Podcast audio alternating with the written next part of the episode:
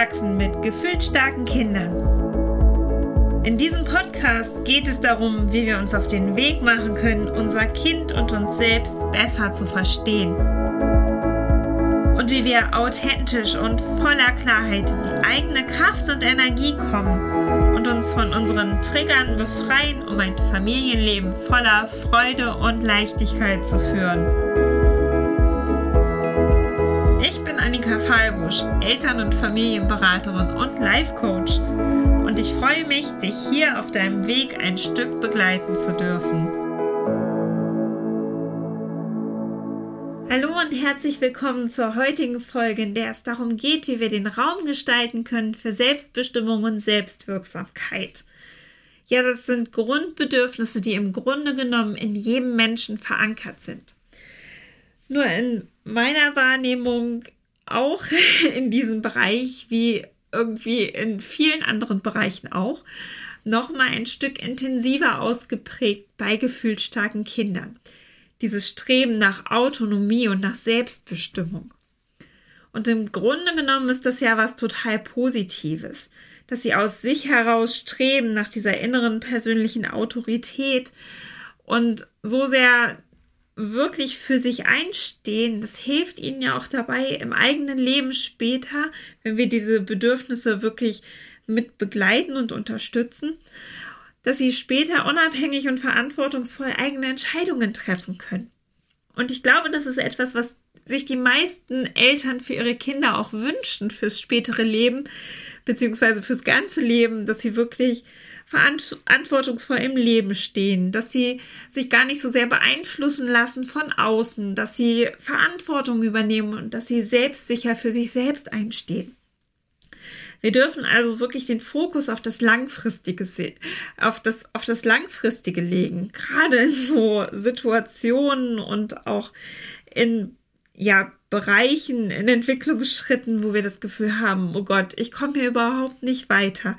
Dieses Kind will einfach die ganze Zeit nur seinen eigenen Willen durchsetzen und wenn das nicht passiert, dann ist hier der Teufel los und ich habe das Gefühl, ich komme überhaupt nicht an mein Kind ran.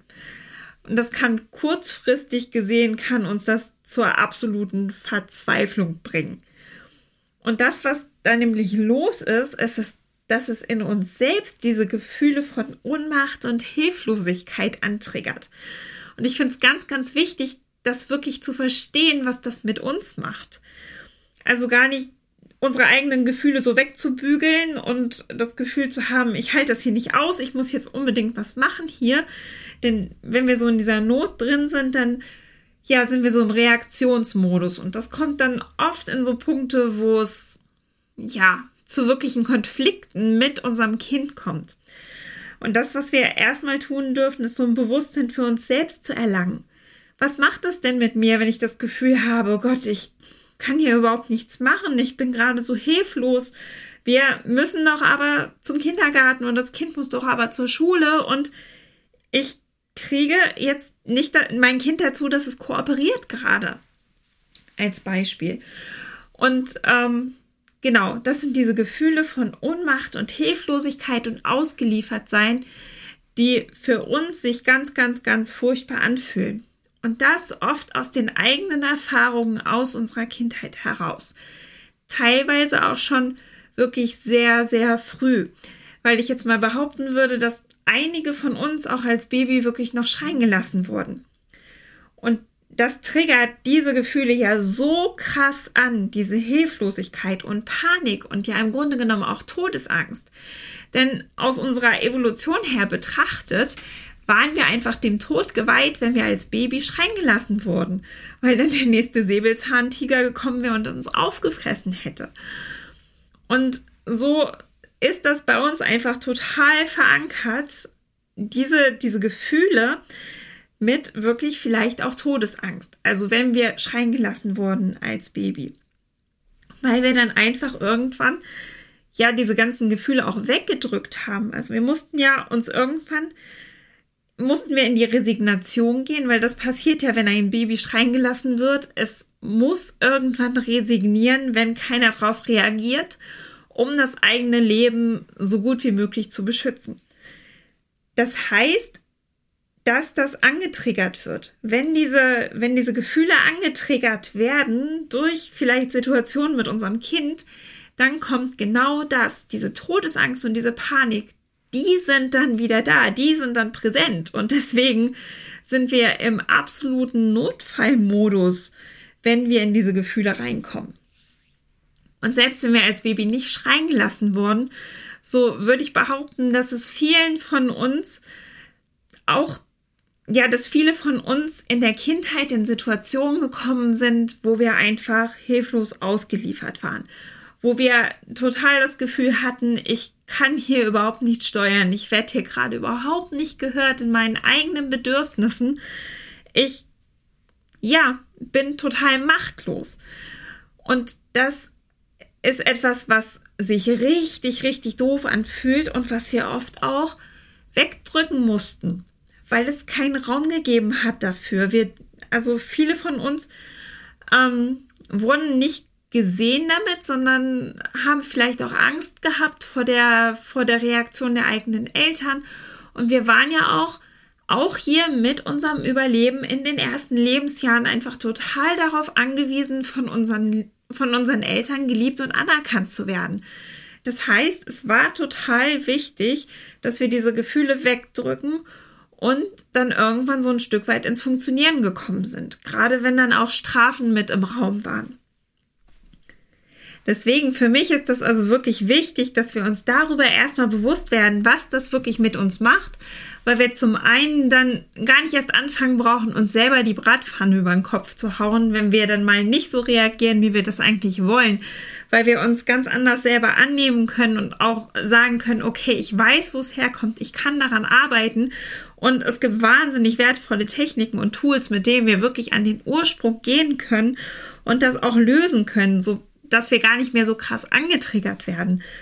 Und dass wir dann also nicht noch weiter reinrutschen, indem wir uns selbst noch das Gefühl geben, ey, ich bin nicht in Ordnung, so wie ich bin in meinen Reaktionen und dadurch eigentlich noch mehr in die Not geraten und noch mehr in unsere Reaktionsmuster reingeraten, weil wir so sehr in diese Notfallprogramme reinrutschen.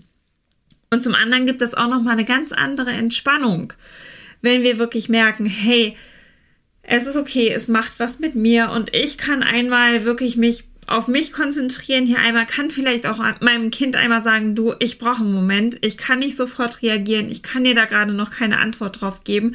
Gib mir bitte einen kurzen Moment, ich will gerade noch mal durchatmen oder ich muss noch einmal drüber nachdenken und dann auch wirklich selbst einmal vielleicht aktiv zu atmen, uns aktiv Dinge zu sagen wie es ist in Ordnung, ich bin sicher, mein Kind steht für sich ein. Also ja, da auch ein Stück weit zu üben mit uns selbst, wie wir darauf reagieren, wenn wir das Gefühl haben, oh Gott, Hilfe, ich komme hier in, in meine Notfallprogramme rein. Genau. Ansonsten, das ist also das, was wir im ersten Schritt bei uns schon mal tun können.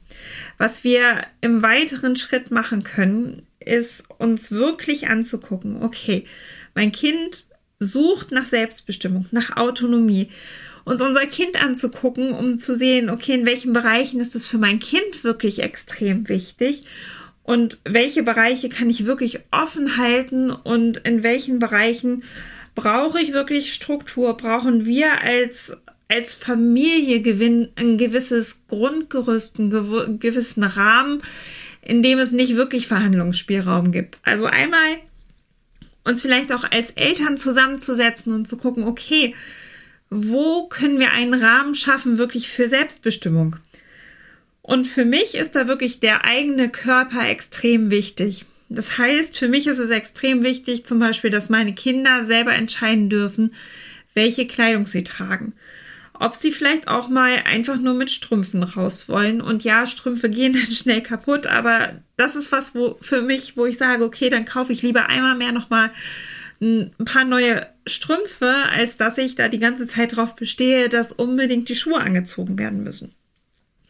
Oder dass ich dann dafür sorge, dass eine Jacke einfach mitgenommen wird, falls mein Kind doch merkt, okay, mir, mir wird kalt.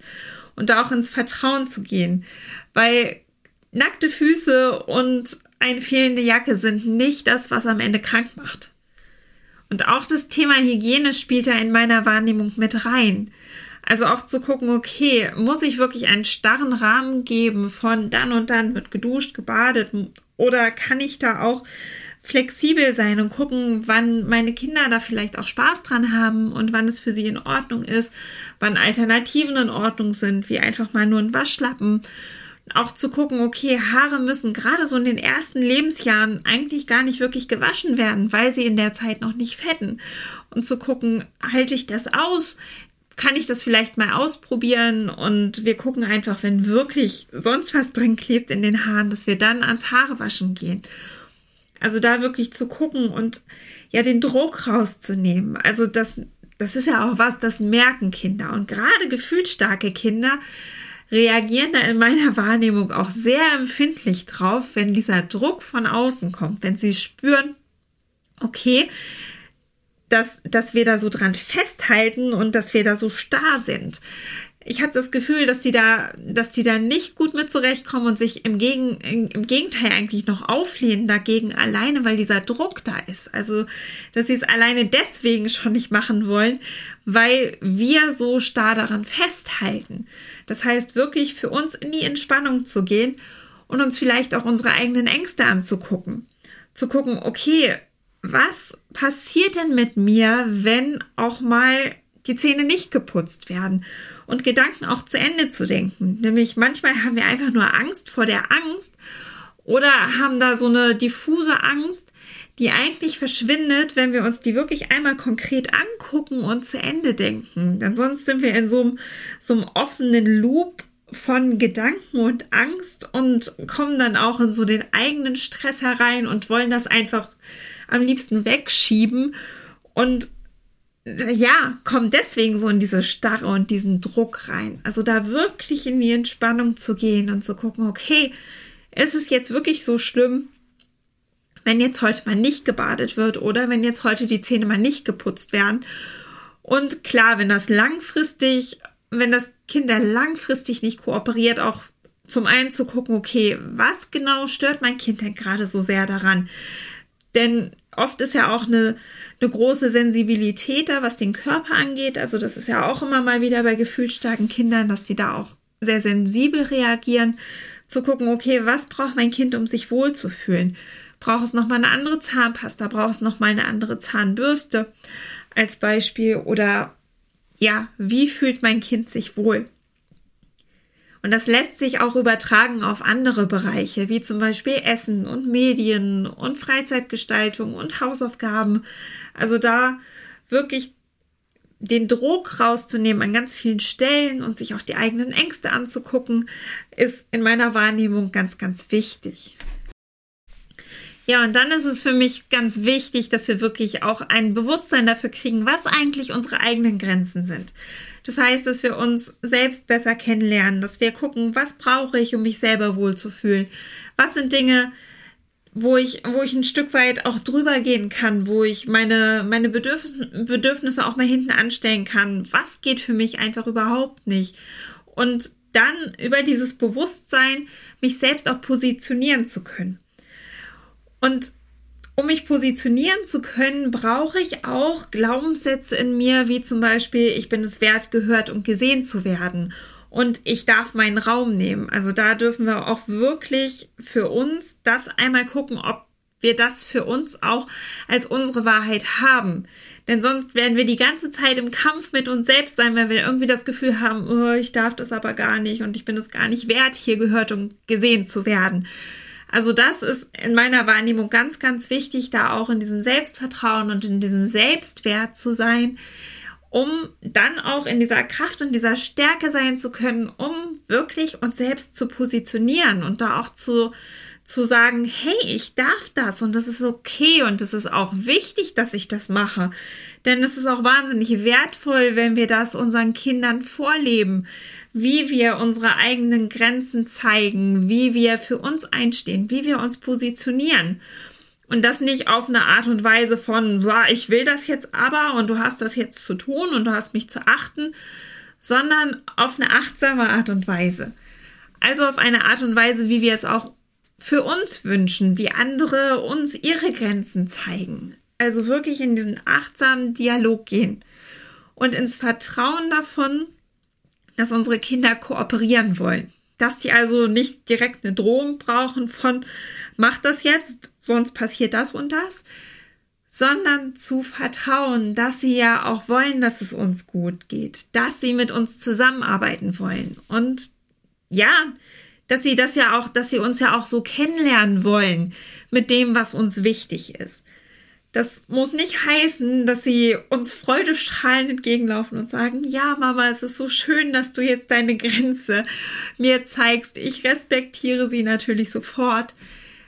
Das ähm, können wir, glaube ich, nicht erwarten. Aber dann auch für uns zu sagen, hey, es ist okay, das muss meinem Kind nicht gefallen, aber ich bin in meiner Kraft, ich bin in meiner Stärke und ich sage einmal, du, es tut mir wahnsinnig leid, dass das jetzt doof ist für dich, aber für mich ist das gerade extrem wichtig. Und dann auch aushalten, wenn mein Kind frustriert ist wegen mir. Ich glaube, das ist bei vielen von uns so aus unserer eigenen Geschichte heraus, dass das wahnsinnig, wahnsinnig schwer für uns ist, wenn jemand anders sich wegen uns blöd fühlt. Also so ging es mir zum Beispiel ganz, ganz, ganz lange dass ich mich wahnsinnig schlecht gefühlt habe, wenn meine Kinder wegen mir irgendwie wütend waren oder traurig waren. Was ich echt lernen durfte, zu sehen, dass es eigentlich viel wertvoller ist, wenn ich da für mich einstehe und ihnen das zeige, als wenn ich da über meine Grenzen gehe und dann irgendwie gucke, wie ich es ihnen recht machen kann. Genau, also da zu gucken, wo sind meine Grenzen, wie kann ich mich positionieren und dann auch echte Orientierung bieten dem Kind. Also da auch ganz klar kommunizieren. Ich bin gerade müde. Ich brauche jetzt eine Pause. Es tut mir wahnsinnig leid, dass ich jetzt nicht so für dich da sein kann, wie du dir das gerade wünschst. Aber du, ich schaff's gerade nicht mit dir zu toben, aber ich lese ein Buch mit dir. So als Beispiel. Und dann wirklich, ja, also nicht starr zu sein, nicht im Sinne von, ich will das jetzt genau so und es muss jetzt so gemacht werden, sondern einfach, ja, achtsam in der Kommunikation zu sein und, und zu sagen, hey, ich bin da, ich biete halt, ich biete Raum, aber meine Bedürfnisse sind das und das. Mein Bedürfnis ist es zum Beispiel, dass du auf eine andere Art und Weise mit mir kommunizierst wenn du mir diese Worte entgegenschleuderst, das fühlt sich für mich ganz doof an. Und da auch bei uns zu bleiben und nicht irgendwie, oh, was machst du hier? Ähm, benutzt mal andere Worte. Sowas sagt man nicht oder so, sondern wirklich in der persönlichen Sprache zu sein. Ich brauche das und das gerade. Ich möchte das. Ich sehe dich. Ich sehe, dass du das und das dir eigentlich wünscht. Aber für mich ist das hier gerade extrem wichtig. Also wirklich bei mir zu sein und ja, in der persönlichen Sprache in den Dialog gehen und auf der anderen Seite meinem Kind zeigen, hey, deine Gefühle und deine Bedürfnisse, die dürfen da sein. Ich nehme dich ernst, ich sehe dich, ich höre dich. Und wenn ich mich aufgetankt habe, dann bin ich auch wieder für dich da. Und vielleicht da auch nochmal als Beispiel das Thema Essen. Auch da persönlich zu bleiben in der Kommunikation. So im Sinne von, boah, ich habe das Gefühl, dass das heute echt genug Zucker war. Mir ist es gerade wichtig, dass du erst nochmal was anderes isst. Oder ich halte das gerade nicht aus, wenn du jetzt noch mehr Süßes isst.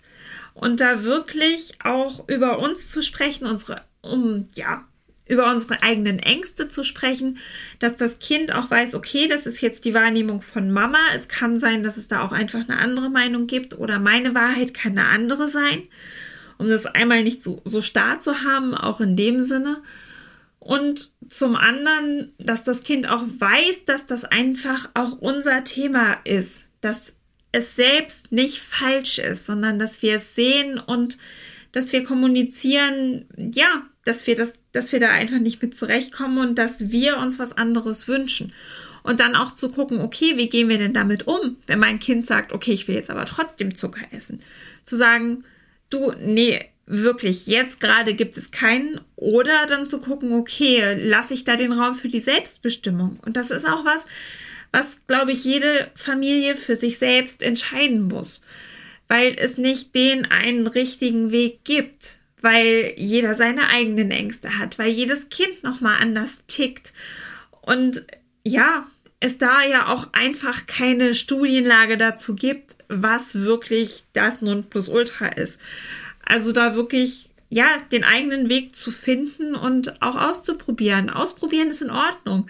Wege probieren und für sich merken, hey, das passt gerade nicht und das auch kommunizieren, okay, wir haben das jetzt mal ausprobiert, aber ich habe gemerkt, dass es mir damit, dass es mir damit nicht gut geht oder ich habe das Gefühl, dass es dir nicht gut tut. So als Beispiel nochmal. Ja, um das Ganze vielleicht auch nochmal zusammenzufassen, wirklich dass wir gucken, wo sind meine Bedürfnisse, was brauche ich, wo sind meine Grenzen, wie kann ich Stellung beziehen, wie kann ich mich wertschätzend positionieren, ja, echt und authentisch im Dialog sein, bei mir bleiben und mein Kind sehen und ihm zeigen, du bist in Ordnung, wie du bist, auch wenn ich vielleicht eine andere Meinung habe wie du, aber du bist in Ordnung und auch zu kommunizieren, hey, du hast vielleicht auch einfach eine andere Wahrheit wie ich, also dass wir unserem Kind da auch schon mitgeben können, dass es normal ist, dass Menschen eine andere Wahrnehmung haben. Auch das ist ja wahnsinnig wertvoll, das unserem Kind schon mal mitzugeben. Und dann auch wirklich Druck rausnehmen. Also das ist für mich das, was ganz, ganz wichtig ist. Auch wenn wir unserem Kind kommunizieren, dass wir uns Mithilfe wünschen, zum Beispiel eben ja, im Haushalt, da nicht zu sagen, und es muss jetzt und es muss jetzt gemacht werden und deine Aufgabe ist das und das und dann am Ende vielleicht auch noch zu kommen, hey, wir haben doch aber die Absprache gemacht, dass das deine Aufgabe ist, obwohl das gar keine wirkliche Absprache war, sondern unser Kind am Ende nur Ja gesagt hat zu etwas, was wir vorgegeben haben. Also das dürfen wir uns auch wirklich nochmal bewusst machen, auf welche Art und Weise sind wir denn zu diesem Entschluss gekommen zu dieser Absprache. Und dann auch dem Kind Raum zu geben. Zu sagen, okay, das ist deine Aufgabe, du entscheidest, wann du es machst. Und dann zu vertrauen und uns auf der anderen Seite nicht angegriffen zu fühlen, wenn das Kind es vielleicht nicht macht, weil unser Kind gar nicht so das Bedürfnis hat nach Sauberkeit, wie wir es haben, oder gar nicht so die Dringlichkeit sieht, wie wir es haben. Weil das, was dann passiert, ist ganz oft, dass wir auch nochmal so reinrutschen in Gefühle davon, nicht ernst genommen zu werden oder nicht gesehen und gehört zu werden. Und da wirklich zu sehen, okay, das ist gerade mein Bedürfnis. Ich kann nochmal in die Kommunikation gehen und einfach wirklich auch immer wieder den Dialog suchen und gucken, wo können wir Kompromisse finden? Wie kannst du mir entgegenkommen? Wie können wir zusammen unser Leben gut gestalten? Und wie schaffen wir es, dass es uns allen hier gut gehen kann? Ja, das war jetzt wieder ganz viel Input, glaube ich. Und ich freue mich wieder, wenn ihr Fragen habt, wenn ihr Anregungen habt oder ein Feedback habt, dann schreibt mir gerne. Ihr könnt unter www.bindungsleben.de könnt ihr Kontakt aufnehmen zu mir. Ansonsten auch gerne bei Instagram, da bin ich zu finden unter Annika-Fahlbusch. Und ansonsten danke ich dir wieder für deine Zeit und dafür, dass du zugehört hast, für dein Interesse und wünsche dir noch einen wundervollen Tag. Deine Annika.